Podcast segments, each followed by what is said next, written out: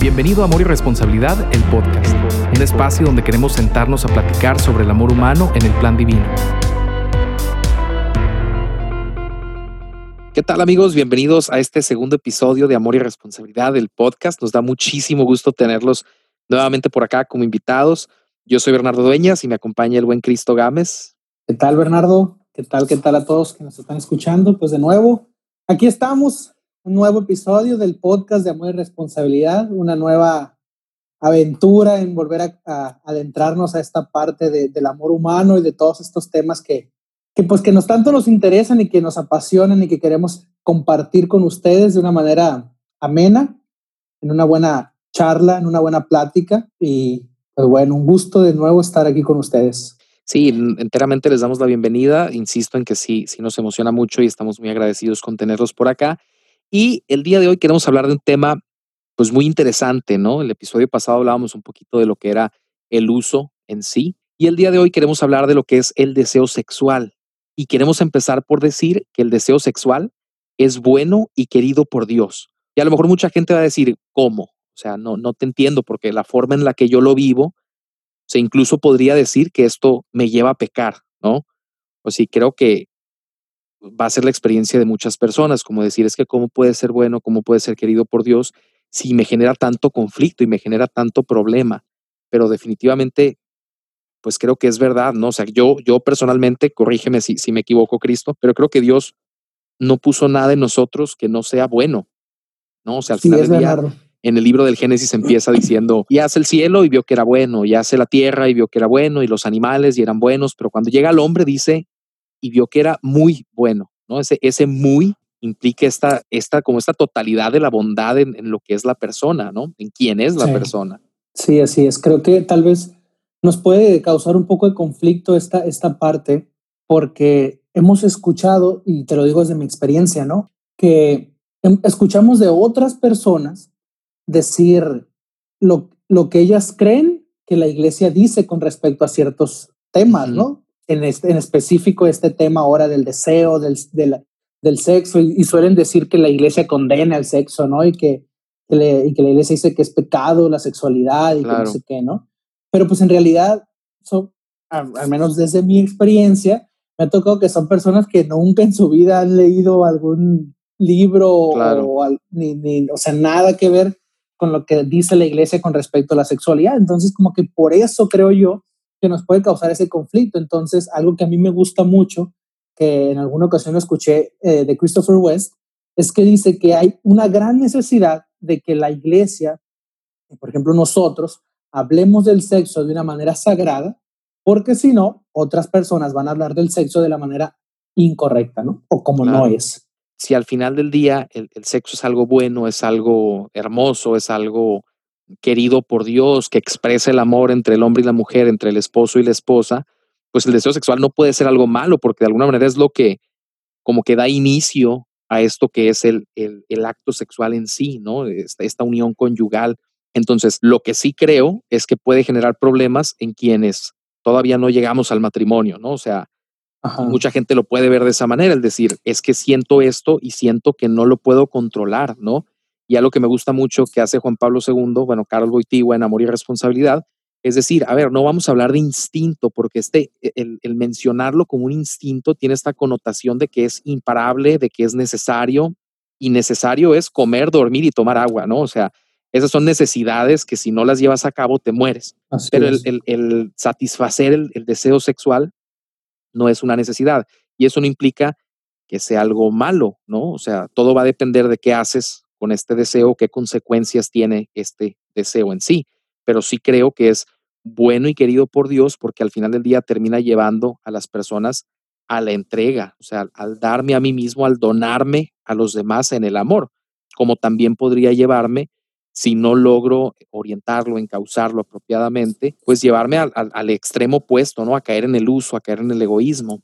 Sí, desde creo que esto que decías de, de, estas necesidades ¿no? que tenemos como seres humanos, podríamos, no sé qué, qué piensas, como que hablar de, de la necesidad de, satisfacción sexual o del deseo sexual como una necesidad secundaria. No sé qué, esto ahorita se, se, me acaba de venir, ¿no? por el aspecto de que, bueno, como bien dices, ¿no? Si no como, si no duermo, si no respiro, pues me muero, ¿no? Entonces, ¿qué pasa si el deseo sexual no es satisfecho? Pues en realidad nada primariamente, ¿no? Pero pues es lo que hace que la especie humana sobreviva, ¿no? Sí, como genéricamente. Ajá. Exacto. Entonces, es una necesidad en cuanto para, para la especie humana, ¿no? Pero no como una necesidad primaria fisiológica que, que si no es satisfecha, pues, pues, me voy a morir, ¿no? O sea, yo creo que no hay en la historia algún caso de una persona que haya muerto por no satisfacer su deseo sexual. Sí, o sea, a lo mejor hablando como muy biológicamente, si dices, bueno, o sea, si no hay esta, el tema de la procreación y demás en la especie humana, pues sí, o sea, eventualmente nos extinguimos.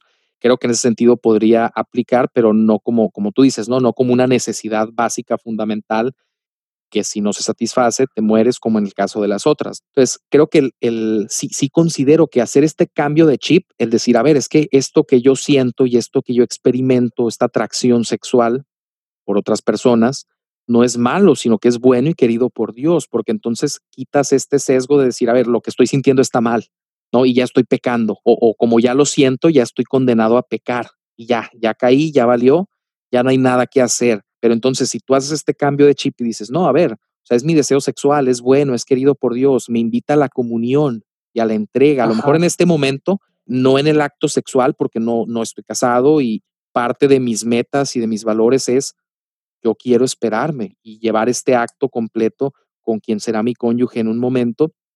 Ahorita, ¿qué me pide este deseo sexual? Bueno, me pide la entrega, la donación. Y esto se puede hacer no solo desde un aspecto genital, ¿no? O sea, yo puedo donarme a los demás de muchas otras maneras, poniendo a su servicio mis dones, mis virtudes, no sé, todo lo que yo soy y todo lo que yo tengo, o sea, eso también implica una entrega. Así es. Y creo que a nosotros, en el contexto de jóvenes católicos, el aspecto del deseo sexual, sexual creo que nos puede causar mucho conflicto en nuestra vida sacramental, ¿no? Porque si no hacemos este cambio justamente que tú, que tú mencionas, de reconocer en mi deseo sexual algo, de, algo bueno, puede traerme muchos problemas en cuanto a que creo que como es algo malo, hay estas consecuencias, ¿no? De vergüenza tal vez, de indignidad quizás, ¿no? ¿Cuántas veces no nos sentimos indignos de acercarnos a la Eucaristía, etcétera? Entonces, como que es tan necesario hacer este, este cambio de reconocer que en el deseo sexual hay algo bueno, y es justamente este, este tema central, ¿no? Que hay algo bueno y que es querido por Dios y por lo tanto me dice algo, ¿no? si, si, tengo deseo sexual, eso significa que me está tratando de decir algo, que hay algo, hay, hay algo, algo más, ¿no? Entonces, y justamente creo que es esta parte que nos habla y nos invita a una comunión, a una entrega, a una donación, que bien en este contexto mismo nos puede invitar a, a la caridad, ¿no? A las misiones. ¿Cuántas jóvenes no se entregan y, se entregan y se gastan y desgastan tiempo y, su vida en ocasiones en, este, en esta donación y esta entrega a la otra persona de manera desinteresada, ¿no? Llevando la palabra de Dios y haciendo obras de caridad y haciendo actos de servicio, incluso en las comunidades eh, parroquiales, ¿no? Entonces, ¿cuánto nos ayudaría aprender a reconocer esta bondad en el deseo sexual para encontrar que es un material para amar, que mi deseo sexual es algo que me va a empujar a aprender a amar incluso, ¿no? A aprender a amar y a llevar a cabo el amor, ¿no? En, en, obras. Sí, al final del día, digamos, podría ser un buen entrenamiento, ¿no? O sea, ¿cómo aprendes a andar en bicicleta? Pues andando en bicicleta. ¿Y cómo aprendes a encauzar tu deseo sexual, pues encauzándolo, ¿no? Y, y digo, ahorita vamos a hablar un poquito de, lo que es la sublimación y de lo que habla Juan Pablo II sobre eso y qué dice la psicología sobre eso, pero, o sea, al final del día se trata de eso, sublimo este deseo, no porque sea malo, pero busco una forma, a lo mejor, que yo considere como más apropiada, más digna de mi persona y del otro para poderlo satisfacer, vaya. Ahorita decías algo muy interesante, ¿no? De, cómo puede afectar en cuanto a, los sacramentos o acercarnos a ellos. O sea, que definitivamente somos indignos, sí, eh, pero Dios ha querido que nos acerquemos a Él, a su cuerpo, a la confesión y demás. pero sí creo que viene mucho esta parte de la vergüenza, porque hay que distinguir muy bien, o creo que a veces no distinguimos bien, entre lo que es el mero deseo, o sea, este, este, esta atracción que yo siento o esta, este deseo sexual que puedo experimentar y consentir un acto, digamos, impuro, ¿no? Un acto que, que a lo mejor es, es moralmente, objetivamente, pues malo, ¿no? No solo para los demás, sino también para mí. Y como que cuesta decir, a ver, esto fue solo deseo y esto fue ya consentirlo. Y entonces ya aquí, eh, pues sí, efectivamente cometí pecado y necesito acercarme a la confesión y necesito acercarme nuevamente a los sacramentos.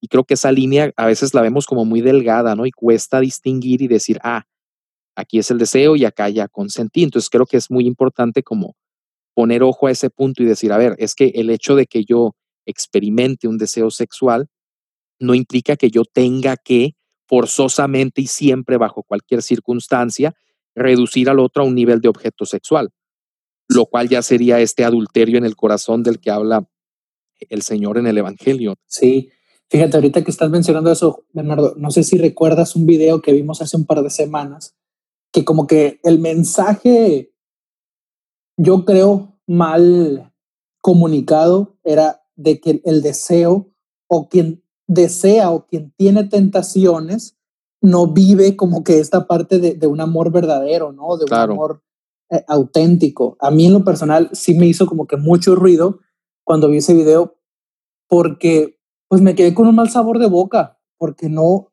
no, no aprendí a través de, de ese mensaje a reconocer que había algo bueno, ¿no? En mi persona. ¿Por qué? Pues porque tentaciones toda la vida las vamos a tener, de todos tipos, ¿no? Y, y, lo que comentábamos, si recuerdas, era que pues hasta Jesucristo fue tentado, ¿no? En el desierto. Y no por eso quiere decir que Jesucristo no nos amó de la manera más perfecta.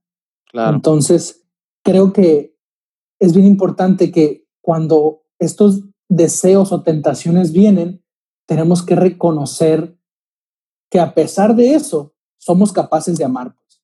Claro. Porque Dios nos ha hecho semejantes a Él. Entonces, mi corazón es siempre, como es semejante al suyo, es capaz de amar, ¿no? Sí, sí, sí. Entonces, no sé, no sé, ahorita se me vino a la mente eso. Sí, y digo, creo que vale la pena hacer aquí la aclaración para no confundir el, decir que hay una tentación de por medio, no estamos hablando del deseo sexual per se, sino de este deseo que ya se torció, ¿no? O sea, ya hay, ya hay un deseo que se convirtió en un deseo de, usar, de reducir, de alguna manera de, forma más tendiendo a la lujuria, ¿no? Ahí hablamos de una tentación. La tentación es, quiero hacer algo malo o tengo este impulso por hacer algo malo, pero no lo he hecho todavía, simplemente me siento tentado a. Pero el deseo sexual no necesariamente siempre se expresa como una tentación, o sea, a veces simplemente es el deseo sexual bueno, querido por Dios, que está ahí y que se puede torcer en el camino, sí, o sea, yo puedo ver a una persona y decir, ah, qué bonita es, ¿no? O sea, qué buen cuerpo, qué bonita cara, y ahí yo simplemente estoy reconociendo esa belleza. Ya en cambio, si yo digo, empiezo a tener pensamientos más lujuriosos o, em, o siento la necesidad de tenerlos, ya hay una tentación de por medio. ¿no? Entonces, por un lado, de, forma lícita se expresa mi deseo sexual, reconociendo la belleza del otro, de la otra persona, pero puede torcerse en el camino y decir, ah, o sea, esta tentación, esta voz interior que dice, úsala, redúcela a un nivel de objeto, ¿no? digámoslo de esa manera. Entonces, ah, sí. creo que es importante aclarar eso porque no hablamos del deseo sexual como sinónimo de la tentación, sino el deseo sexual como algo bueno, querido por Dios, que se puede eh, convertir en un deseo utilitarista, en un deseo egoísta, que detrás sigue teniendo este deseo bueno y querido por Dios, lícito y demás, ¿no? Entonces, sí, o sea, algo que decía mucho este video era eso, o sea, que alguien que sentía tentación de, por ejemplo, engañar a su pareja, un esposo, por ejemplo, que tiene tentación de engañar a su esposa, no estaba amando con un amor verdadero, pero creo que se perdía mucho de vista el identificar esto, o sea, una cosa es una tentación de ser infiel y otra cosa es consentir la tentación. Tener una tentación no es pecado, ni es algo eh, moralmente malo, sino simplemente es la tentación y ya. Y el mismo Señor, como tú decías ahorita, tuvo tentaciones en el desierto de, de poder, de riqueza y demás. El demonio lo quiso tentar, pero él no consintió a la tentación. Y no podríamos decir que Cristo no nos amó al extremo, o sea, que no. No, pues es que nos, nos amó a medias. Pues no, claro que no, o sea, sí nos amó. Porque tuvo tentaciones, ¿no? Así es, aunque tuvo tentaciones. Entonces, digo, vale la pena como diferenciar entre eso, porque mucha gente puede llegar a creer que el simple hecho de experimentar un deseo sexual por alguien más ya es tentación o ya es pecado. Y no necesariamente, a veces lo puedes experimentar y simplemente reconocer y decir, a ver, creo que es mi cuerpo invitándome a donarme a otros en el amor. A lo mejor ahorita, en mi situación específica como soltero, no lo voy a hacer en el acto sexual porque no tengo una esposa. Pero ¿cómo si lo puedo hacer? Bueno, en el servicio a mi familia, en el servicio a mis amigos.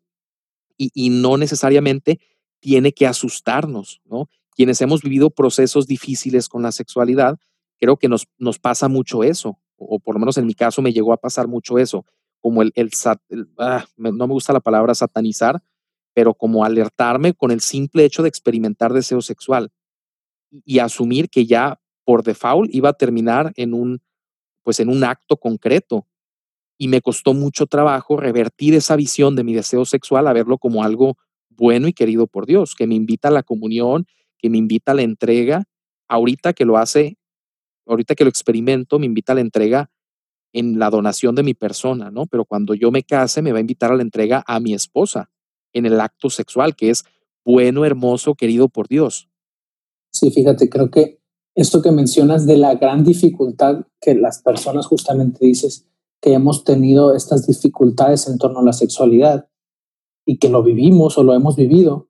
Y bueno, creo que a, lo largo de toda nuestra vida lo vamos a vivir de una u otra manera. Claro como que se nos dificulta tanto aprender a reconocer algo legítimamente bueno, ¿no? En este deseo sexual. Y es un trabajo de oración y de, de, acompañamiento que tenemos que hacer para poder dejar que Dios haga en nosotros, ¿no?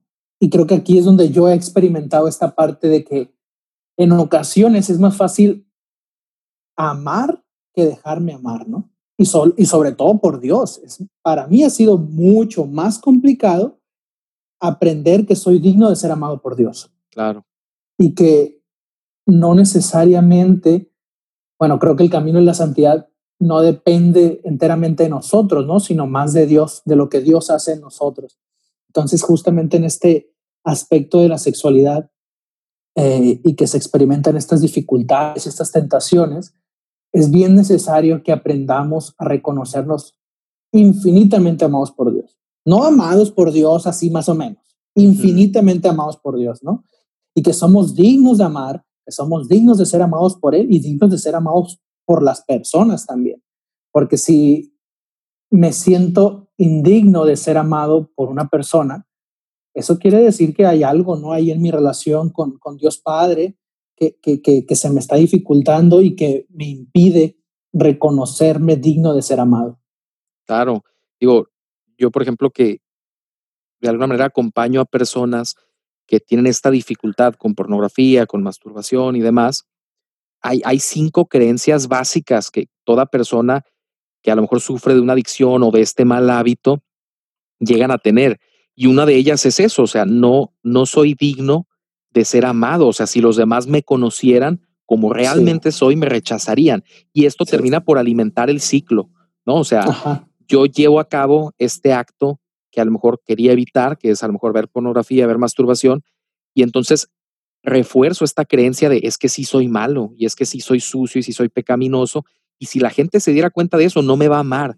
Y como no soy amado, la única manera en la que yo puedo experimentar ese amor de forma a lo mejor torcida es en la pornografía o la masturbación, que solo yo me puedo dar ese amor y solo yo puedo satisfacer esa necesidad. Entonces creo que sí es muy importante reconocer que soy muy bueno, que soy amadísimo por Dios y que soy una persona valiosísima a los ojos de Dios. A lo mejor sí, con mis defectos, a lo mejor sí, con mis dificultades, pero eso no, no evita que Dios me ame como me ama, ¿no? O sea, creo que es, que es punto importantísimo. Y digo, ya que, que de alguna manera introducimos el tema de lo que es el deseo sexual, que es esta, esta tendencia normal que vive todo hombre, toda mujer, y que es buena y que es querida por Dios, creo que es importante decir también que de alguna manera, o sea, también permite el amor. O sea, si yo no tuviera este deseo de entrega, de entregarme al otro y de recibir al otro como un don, si te fijas, aquí no estamos hablando exclusivamente de forma genital. ¿No? o sea, no estoy hablando del acto sexual, estoy hablando de este deseo de entrega, porque la sexualidad implica toda mi persona, no solo mis genitales y no solo se expresa en el acto sexual, sino se expresa en este momento estamos expresando nuestra sexualidad. O sea, estamos yo como hombre hablando, tú como hombre hablando y compartiendo este podcast, ¿no? Con, con lo que somos con, como seres sexuados. Entonces, creo que es importante reconocer eso, que el deseo sexual como este deseo de entrega a los demás y de apertura de recibirlos como un don, es también material del amor. O sea, permite que el amor exista en nosotros. Claro, fíjate, y justamente creo que aparte de permitir el amor, da paso al amor. Claro. Mi deseo sexual me empuja a amar, pues, porque es una de estas etapas que se experimentan en, un, proceso de una relación, de un noviazgo, etcétera.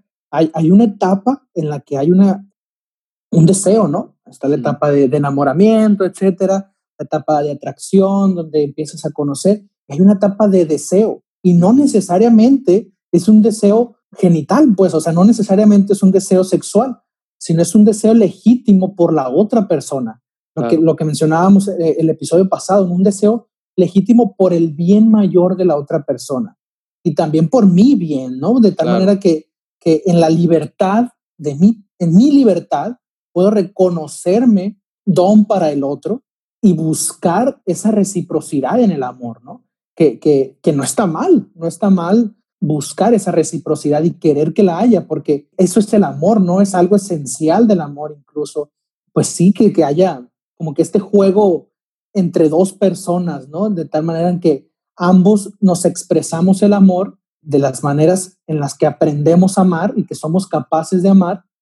Y, y está bien, pues, o sea, como que querer ser amados también. No solamente como que a veces nos puede dar miedo, creo, querer que una persona me ame en la manera en la que yo siento amado, ¿no? Pero como que no necesariamente es un deseo egoísta, creo yo. Claro. Sí, y digo, por otro lado, tampoco es o sea, experimentar este deseo sexual, que insisto, es bueno, querido por Dios, lícito, legítimo. O sea, de alguna manera siempre tenemos que buscar esa forma de expresarlo según mi estilo de vida. O sea, si soy soltero, ok, busco expresarlo no con el acto genital, no con el acto sexual de los esposos, el acto conyugal como tal.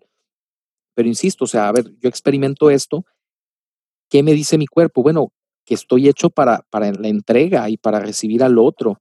Entonces busco hacerlo, eh, insisto, de forma como muy, muy lícita, muy legítima y decir, a ver, yo no solo me entrego de forma genital, lo voy a hacer con mi familia, con mis amigos, eh, en todos estos ambientes que me desenvuelvo, de estas formas concretas, poniendo al servicio a los demás. Las obras de misericordia físicas y, espirituales creo que son buenísimos ejemplos de ello. Por otro lado, creo que es importante también darnos cuenta de que el deseo sexual se puede torcer. O sea, y hablábamos un poquito hace un momento de eso, pero, o sea, sí puede de alguna manera tender hacia el egoísmo o hacia el uso, ¿no? Que tanto hablábamos el episodio pasado. Y digamos, de alguna manera, ese deseo sí necesitamos como destorcerlo, dar un paso atrás y decir, a ver, es que está este deseo sexual lícito, bueno, querido por Dios, que puedo expresar de forma lícita. Y creo que nos da miedo el experimentar el deseo sexual porque no distinguimos entre este deseo bueno, lícito, querido por Dios, y el deseo sexual ya torcido, que de alguna manera ya es esta tentación de reducir al otro a un objeto de placer para mí, tanto consentir el acto como como consentir desear al otro, pues en, este sentido, ¿no? Como un objeto tal cual. Sí, y ahorita que decías que como que es un trabajo, ¿no? El aspecto de, aprender, porque eso son las virtudes, ¿no? O sea, al final el crecimiento en las virtudes se da a través de un trabajo. Cuando decías de, bueno, ¿cómo se aprende andar en bicicleta? Pues andando en bicicleta. O sea, nunca vas a aprender, eh, nunca subiéndote una bicicleta, pues. Entonces, ¿cuándo vamos a aprender a reconocer que hay algo bueno en este deseo? Conforme vayamos teniendo estas dificultades, creo yo, ¿no? Que haya como que este trabajo de decir, híjole, o sea, estoy pasando esto, pero ¿qué me dice, no? O sea, como que esa es una pregunta que nos puede ayudar. ¿Qué me dice? Claro, sí, o sea, que no es un, ok, voy a consentir este deseo a lo mejor lujurioso, ¿no? O sea, no estamos dando luz verde para que se haga eso, sino más bien lo que estamos diciendo es, detrás de ese deseo eh, de reducir al otro a un nivel de objeto, de, de, este deseo de lujuria, detrás de él, o sea, muy en el fondo del corazón, hay un deseo, está este deseo bueno, querido por Dios, que nos lleva a la comunión, que nos lleva a, que de alguna manera se propicie el amor. Eh, y, hay una frase que me gusta muchísimo de Chesterton. Eh, Chesterton, el, escritor este, creo que es inglés, ¿no? Ajá. Eh, que estuvo en, proceso de canonización y demás. Pues bueno, es un escritor increíble. Y él decía, todo hombre que llama a la puerta de un burdel realmente está buscando a Dios, ¿no? O sea, como diciendo, a ver, puede que este hombre, o sea, ya decidió pecar, pero si vamos al fondo de su corazón, él no quiere buscar, eh, por ejemplo, prostitutas, ¿no? O sea, lo que él quiere es encontrar a Dios, pero su deseo se ha torcido y él lo ha interpretado como, ah, pues lo que yo quiero es eh, llevar a cabo este acto genital, aunque sea con alguien que no es mi esposa, ¿no? Pero lo que realmente quiere es este encuentro, esta comunión, eh, pues con Dios. Imagínate ahora si, si, analizáramos como que la historia de vida de esa persona, ¿no? Como que, que, que, ha vivido de tal manera que pues no se ha sentido amado en muchas ocasiones quizás, como este deseo de amor que Chesterton dice, ¿no? Recono al final, él como que reconoce esta parte de un deseo de infinito, eh, que es otra, otra cosa que dice Chesterton, ¿no? Que nuestro corazón está como que este deseo de, de algo más, porque hay algo que encuentro a mi alrededor que, que no me llena al final, claro. final. Entonces, muy probablemente en, en, su historia de vida, esa persona que se acerca a, a, pues a un burdel, pues no está buscando porque al final muy probablemente no tuvo o al inicio de su vida no tuvo este amor, este no, no, no, no, le, no fue reconocido, no fue afirmado, no fue amado, ¿no? Entonces, y es justamente esto que, cómo expresamos nuestro amor, ¿no? claro. Pues bueno, el amor y todo lo que hacemos se expresa a través de nuestro cuerpo. Todo lo que hacemos lo expresamos con, pues sí, ¿no? O sea, con actos, con obras. Entonces, eh, ya dijimos como que esta parte de, de, de, las formas egoístas en las que solemos, o en las que se puede caer a expresar este deseo, ¿no? Ahora, pues creo que también sería bueno hablar de cómo expresar, o más bien distinguir de cómo con nuestro cuerpo podemos expresar verdades y mentiras acerca de nuestra sexualidad, ¿no? No sé qué puedas decirnos. Sí, o sea, digo, algo que, que a mí me sirvió muchísimo para distinguir entre este deseo eh, bueno, querido por Dios, que me invita a la comunión y a la entrega, y cómo distinguirlo de la lujuria, que es este deseo ya torcido y que de alguna manera me mueve a, bueno, prácticamente voy a dar los elementos, ¿no? O sea, ¿qué hay en, este deseo torcido, en, esta lujuria? Pues bueno, hay un deseo de tomar del otro para mí. O sea, no me importa su mayor bien, no me importa si él necesita algo, no me importan sus fines, o sea, no me importa su proyecto de vida ni lo que él quiere, lo quiero para mí. Y a veces es muy sutil, ¿eh? o sea, alguien podrá decir, no, o sea, yo a mi novia, yo sí la quiero y quiero que ella llegue a la santidad, pero de todos modos, eh, yo termino reduciéndola a un nivel de objeto, ¿no? O termino eh, llevando a cabo este acto sexual, aunque ella no es mi esposa, pero yo sí la quiero y yo no, no la estoy reduciendo a un nivel de objeto. Pero a veces el uso es muy sutil, ¿no? Ya lo decíamos en el episodio pasado, y se disfraza de amor, o sea, y realmente dice, o sea, hace creer al otro que está siendo amado, pero al final del día el, el simple hecho de haber llevado a cabo, eh, de haber consentido este deseo, desordenado o torcido, ya lleva implícito este uso del otro, ¿no? Entonces, a veces es muy sutil esa parte de no me importa el otro, no me importan sus fines. A veces sí importa el otro y sí importan sus fines, pero no tanto, ¿no? O sea, en menor medida, digámoslo así. Eh, entonces, creo que eso engloba mucho este deseo de lujuria, este deseo ya torcido, que no es el deseo eh, bueno, querido por Dios, que nos lleva a la, a la comunión y a la entrega con los demás. O sea, hay más yo y mis necesidades que el otro y yo y nuestras necesidades, ¿no? O sea, como tampoco se trata de dejarnos de lado y de que no importemos, sino de, ok, el otro también es importante. Y entonces en este deseo ordenado está este deseo de quiero eh, pues donarme al otro, ¿no? Y también quiero recibirlo como un don, pero quiero darme al otro en el amor. Y, y hay una clara idea de que el otro no es un objeto de que él no está aquí para satisfacer mis deseos y lo que, no sé, mis caprichos y demás, sino que es una persona pues libre, es una persona digna, igual de amada que yo por Dios y también llamada a la santidad, ¿no? O sea, eso es algo que yo hacía como para distinguir estas dos cosas, que sigo haciendo para decir, a ver, este deseo que estoy sintiendo, ¿qué tipo de deseo es? Fíjate, creo que ahorita que mencionabas ese ejemplo, ¿no? De, de la sutilidad en ocasiones con la que se disfraza el egoísmo o el uso o la lujuria en nuestra vida diaria, y en ese mismo ejemplo que dabas, ¿no? De que, ah, sí amo a mi novia y sí me importa, pero creo que si le escarbamos un poquito, como que encontramos esa parte de, sí la amo, sí me importa, pero me importa más mi placer, ¿no? Claro. Me importa más mi, mi felicidad, me importa más lo que yo puedo sentir, me importa más mi egoísmo, al final de cuentas, ¿no? Entonces, como que son estos discernimientos que, que tenemos que hacer para aprender a, a, reconocer la lujuria. Algo que, que, a mí me ha ayudado mucho es escribir. Para mí escribir es un muy buen ejercicio de examen. Todos los días eh, escribir como que, pues, ¿qué viví a lo largo de mi día? ¿Qué, ¿Qué viví? ¿Qué experimenté? No como un diario.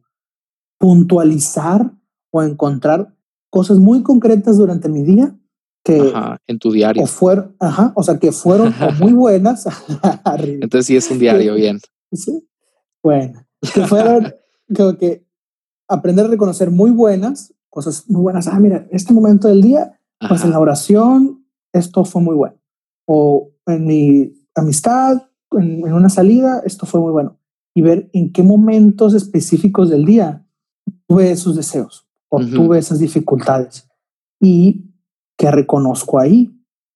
Y si consentí de cierta manera en, en el pensamiento un poco más allá. De solo experimentarlo. exacto, porque ya en ese, insisto, ¿no? En ese trabajo diario, pues posteriormente será más fácil reconocerlos en el momento y aprender esta parte de la sublimación, que creo que es lo más importante. Sí, digo, ya, ya que tocas el tema, digo, antes, antes de entrar a eso, sí creo que es muy importante como empezar a tomar conciencia de, ¿no? Porque a veces vamos como en automático y ni siquiera me doy cuenta que estoy reduciendo a los demás a, objetos. O sea, a veces es, es, así, o sea, en automático. Entonces, el hecho de tomar conciencia de mis pensamientos, de mis sentimientos, de estos deseos que voy teniendo en el día, me van a permitir pues trabajar para cambiarlos, ¿no? O sea, si no hay conciencia de ellos, pues que trabajas, o sea, ¿por dónde empiezas? Porque igual y no existen, igual y si, sí, existen. Entonces, creo que el, primer paso así para alguien que diga, oye, es que yo creo que yo sí tiendo a reducir a los demás a nivel de objeto, yo sí tiendo a consentir mi deseo eh, desordenado eh, y, me es difícil darme cuenta de este deseo bueno, ordenado, querido por Dios, que no implica consentir, eh, reducir al otro a un nivel de objeto o llevar a cabo un acto que reduzca a otro a un nivel de objeto o a mí mismo, el primer paso es ese, o sea, empezar a decir, a ver, ¿qué pensamientos estoy teniendo? Y eso es algo que se hace así como, como primer paso en terapia, ¿no? Si tú no sabes qué, qué pensamientos estás teniendo en el día, pues no tenemos mucho aspecto que trabajar porque al final del día los pensamientos tienen como consecuencia emociones y actos concretos, ¿no? O sea, si yo estoy pensando que los demás son simplemente mis súbditos y tienen que servirme, bueno, la consecuencia de eso va a ser que yo actúe y yo me sienta de esa manera. En cambio, si yo reconozco que los demás son personas amadas por Dios, que son personas libres, que tienen también eh, esta capacidad de dirigir su vida, entonces la consecuencia va a ser que yo sienta y me comporte de esa manera, ¿no? Como concibiendo esto en ellos. Entonces, si preguntaran así, oye, ¿por dónde empiezo? Bueno, empieza por saber qué piensas. Y esto de, llevar un registro o un diario que escribes cada noche eh, ahí en tu mesita donde te peinas, eh, pues es, buenísimo porque al final del día te da esta noción de a ver qué pensamientos estuve teniendo. Y es algo que recomendaba muchísimo San Ignacio de Loyola con el examen diario, ¿no? O sea, cada noche llego y a ver cuáles fueron mis emociones del día y cuáles fueron mis pensamientos, qué emociones hubo. Y no se trata de que sea algo mecánico y parco, ¿no? Sino que realmente ponerle espíritu a eso y, y que tenga un sentido. Y entonces ir reconociendo todo esto que estoy trabajando, todo esto que estoy pensando, ya puedo empezar a trabajarlo. Y es donde viene esta parte de la sublimación de la que hablabas, ¿no? O sea, ¿qué es sublimar? Yo tomo un deseo que a lo mejor ya está torcido, ¿no? Ya, ya lo estoy experimentando como torcido. Esta tentación no he consentido, sino es, es meramente el deseo. Entonces, ¿qué es sublimar? Es prácticamente, tomo este deseo que a lo mejor ya se torció, que a lo mejor es, es esta tentación, no he consentido, sino simplemente está ahí. Y lo transformo en un deseo bueno, lícito, que de alguna manera me acerca más a lo que busco, que a lo mejor es eh, ver a otros como, como personas, ¿no? Y lo expreso también de una forma lícita. Es este punto del que hablábamos de, ok, a lo mejor yo experimento este deseo sexual, ¿no? A lo mejor ni siquiera por una persona en concreto, sino simplemente siento este deseo sexual. ¿Qué me dice? Ah, bueno, pues que estoy llamado a, a donarme a la comunión y yo busco formas lícitas de expresarlo. O sea, porque bien podría decir, ok, lo puedo expresar masturbándome, lo puedo expresar viendo pornografía, pero no es a lo mejor una forma que se apega a lo que yo quiero y a lo que yo busco. Me andaba cayendo aquí. Entonces, ok, ¿cómo lo sublimo? Ah, bueno, lo expreso en salgo y ayudo a mi hermano con su tarea, ¿no? Y salgo y ayudo a mi mamá con los quehaceres de la casa, o le escribo a un amigo para saber cómo está. Y son todos estos actos de entrega. Eh, no recuerdo corrígeme si, si me equivoco, pero no sé si ya mencioné el tema del jiu-jitsu espiritual del que habla Evan. Sí, sí, el episodio pasado. Ok, lo voy a volver a mencionar porque igual iba a haber gente que no escuche el episodio anterior. Pero es este, o sea, el jiu-jitsu es uso el peso de mi contrincante, de mi enemigo, en este caso este deseo torcido, y uso su peso y su fuerza contra él mismo, ¿no? Y entonces yo uso la menor cantidad de recurso para vencerlo. O sea, yo no, no estoy a lo mejor peleando directamente, sino es una pelea muy indirecta. Entonces, cuando viene este deseo de reducir a otro a un nivel de objeto, lo que yo hago es tomarlo y lo convierto en algo bueno. ¿Cómo lo hago? Algo práctico. Veo a una chica en la calle y por un lado está este deseo bueno, lícito, querido por Dios, un deseo sexual normal que de alguna manera se tuerce y yo tengo esta tentación de reducirla a un nivel de objeto en mi imaginación de verla como, como, como eso, como un objeto de placer para mí o como un objeto potencial de placer para mí. Entonces lo que yo hago ahí es hacer un alto y decir, hacer una oración, porque la, la, oración también es un acto de entrega, es un acto de amor a los demás. Yo amo a alguien cuando pido por él. Entonces hago ese alto e inicio esta oración que puede decir más o menos lo siguiente, Señor, te pido por esta mujer que está frente a mí, que es muy hermosa, que reconozco que, expresa una parte bellísima de ti, ¿no? Y que de alguna manera eh, aviva este deseo en mí que sé que es bueno y querido por ti. Entonces ahí estoy reconociendo la bondad en mi deseo y estoy reconociendo que la otra persona me revela algo de Dios. Y entonces pido por ella y le digo, te pido por su salud, por su santidad, te pido por los problemas que ella pueda tener, te pido por su familia, por sus dificultades, por las luchas que ella enfrenta, y por las heridas que pueda tener. Y te pido por mí para que destuerzas en mí lo que está torcido. Amén. ¿No? Y prácticamente es, Amén. o sea, yo reconozco, o sea, en ese momento concreto que esa persona no es un objeto, que es una persona que tiene sueños, que tiene metas, que tiene una familia que le está esperando, eh, que tiene heridas, que también sufre y que yo no soy diferente de ella. Y esto me permite con la práctica volverlo algo casi automático y dejar eh, de, de, de, alguna manera tratar de consentir a este deseo de reducir, ¿no? Y es un ejercicio que a mí me ha ayudado muchísimo, que obviamente no suplió en mi caso personal mi necesidad de iniciar un proceso de sanación en terapia, claro. en dirección espiritual, pero que me dio muchísimos elementos para trabajarlo. Creo entonces, Bernardo, que todo esto que hemos dicho, ¿no? Ya de reconocer la dignidad de la otra persona, eh, reconocerla valiosa, reconocerla eh, amada. Entonces, como que todos estos aspectos que ya dijimos y que hemos estado diciendo a lo largo de, de este episodio, eh, de distinguir de hacer ejercicios, de, de trabajar, de ver que hay en nuestro corazón, de escribir. Todo esto que ya mencionamos, ¿no? Es esto, ¿no? Es esto de lo que, a lo que nos referimos como sublimación, ¿no? Claro. Es este recordar y poder tomar eso, todo eso que, que ahorita que lo decías en, en este aspecto de la oración, ver en la otra persona una persona individual a mí, ¿no? No es algo que me pertenece, no es algo que yo puedo tomar, no es algo que yo puedo poseer y de lo cual puedo ser dueño, ¿no? Claro, ni siquiera cuando esa persona lo consiente. Ajá. O sea, porque a veces eh, la misma, el otro no se da cuenta de su dignidad y de su valor y entonces pues dice, pues haz conmigo lo que quieras, ¿no? Y, no pasa nada. Sí, o sea, el te uso, me uso, pues nos usamos. Claro. Sí, sí, sí, que Juan Pablo II dice que a veces se confunde el amor con un acuerdo entre egoísmos. Así eso, está, eso está cañoncísimo porque tú dices, wow, o sea, muchas relaciones que pueden parecer muy amorosas a veces pueden ser este acuerdo de egoísmos.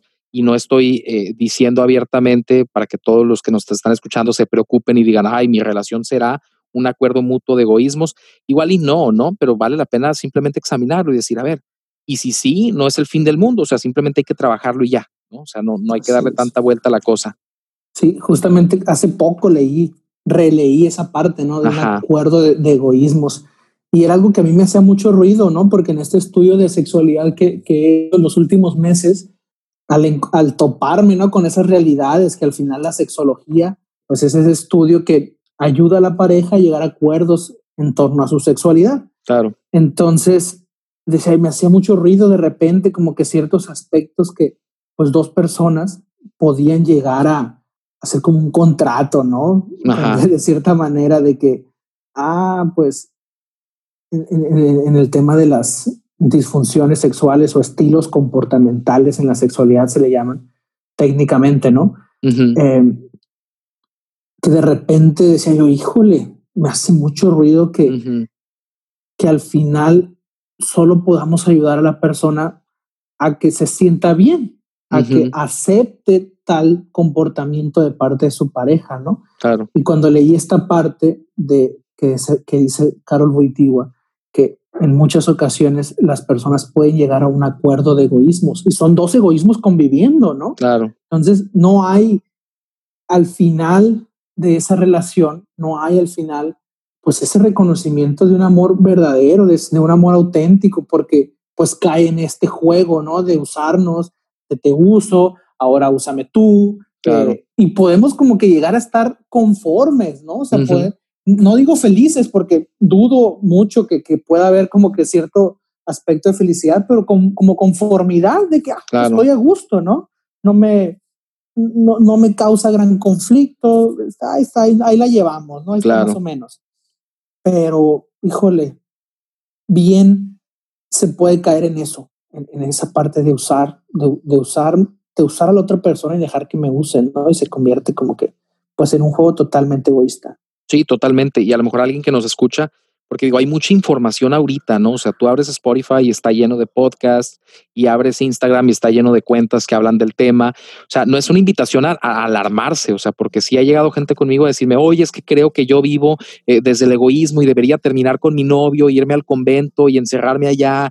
Y no, o sea, no, no va por ese lado, o sea, no hay que como que tomar esta postura alarmista y decir, oye, es que mi pareja y yo, mi novio y yo, o mi novia y yo, eh, pues creo que vivimos ese acuerdo de egoísmos y lo mejor sería terminar. No, o sea, también, o sea, siempre hay oportunidad de dar vuelta en el camino, ¿no? O sea, de, hacer un alto y decir, a ver, este camino que hemos recorrido no ha sido el mejor, no nos lleva a donde queremos llegar, no nos acerca a lo que nos queremos acercar. Eh, no nos acerca a Dios, no nos acerca a la santidad. Bueno, ¿qué podemos hacer para cambiarlo? ¿Qué podemos hacer para dar vuelta? ¿No? Y de que se puede, se puede, pero obviamente aquí estamos hablando de dos personas diferentes eh, que tienen que llegar a este acuerdo de decir, a ver, si nos hemos usado todo este tiempo, bueno, ¿qué vamos a hacer para ya no usarnos, para ya no hacerlo?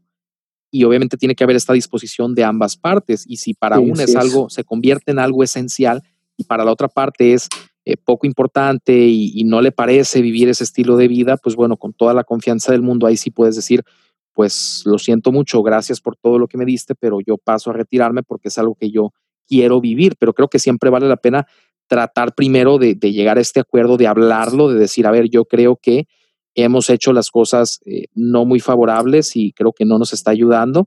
¿Qué te parece si hacemos este cambio y, lo intentamos, no?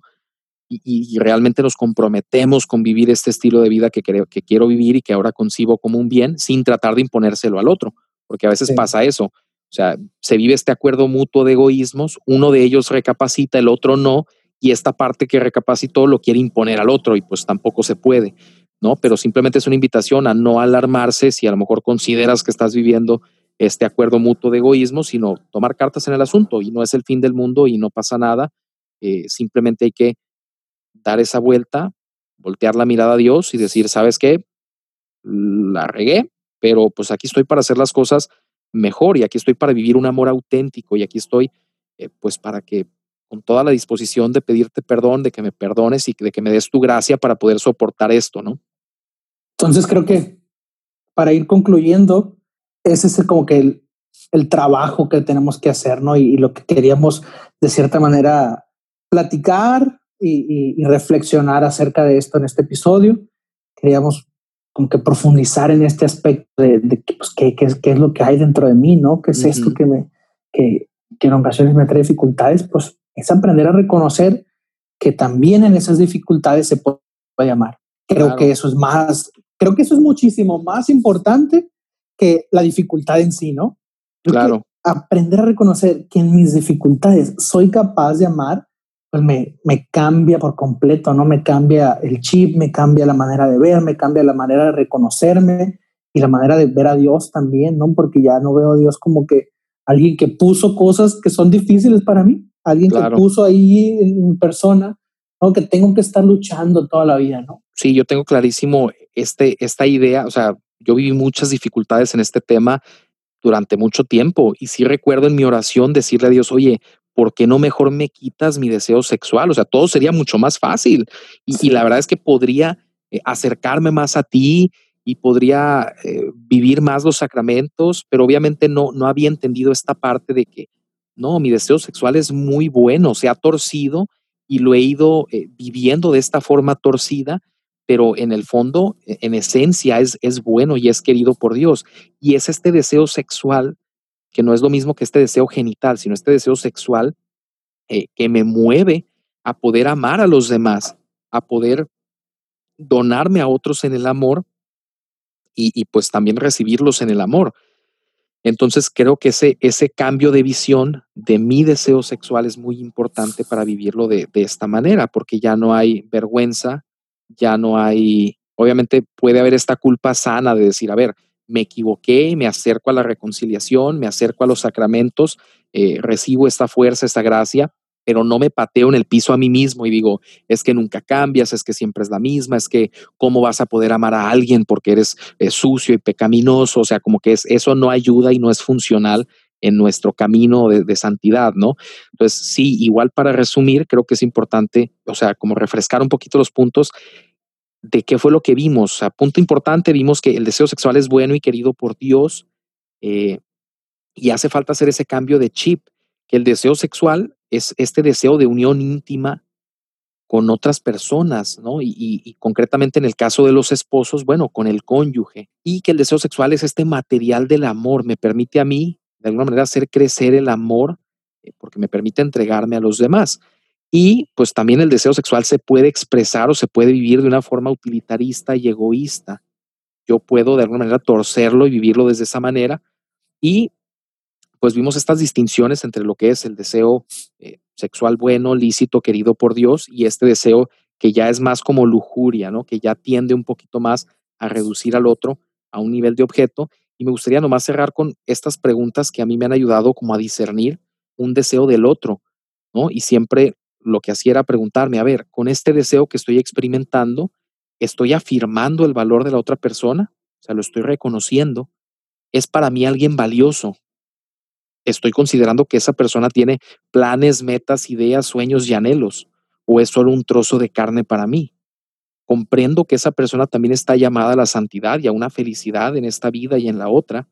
Y creo que eso da, un panorama muy amplio de decir, a ver, no, creo que mi deseo no tiende a eso y necesito trabajarlo. Y pues yo cerraría prácticamente con eso. No sé si tú quieras agregar algo más, Cristo. Sí, pues nada, Bernardo, este, muchas gracias por esta plática.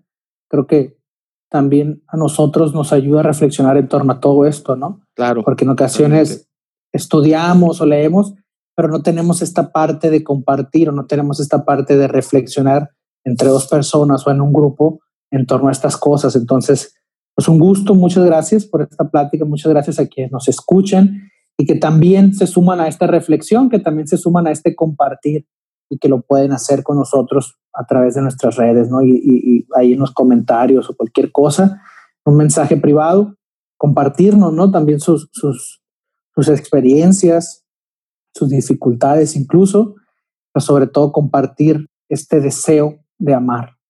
Claro, totalmente. Igual, muchas gracias a ti por la disposición y, la entrega y, la charla amena. Y pues muchas gracias a todos los que nos han estado escuchando. La verdad es que insisto en que nos ha gustado muchísimo trabajar en este proyecto y sí los invitamos encarecidamente en que nos ayuden a, compartir lo que es el podcast en sí. Si les ha gustado, que nos dejen sus comentarios. Si hay algo que retroalimentar, con todo el gusto del mundo los, leemos, como dice Cristo en los mensajes directos. Y pues nuevamente muchas gracias. Nos vemos en el siguiente episodio. Amor y responsabilidad. El podcast.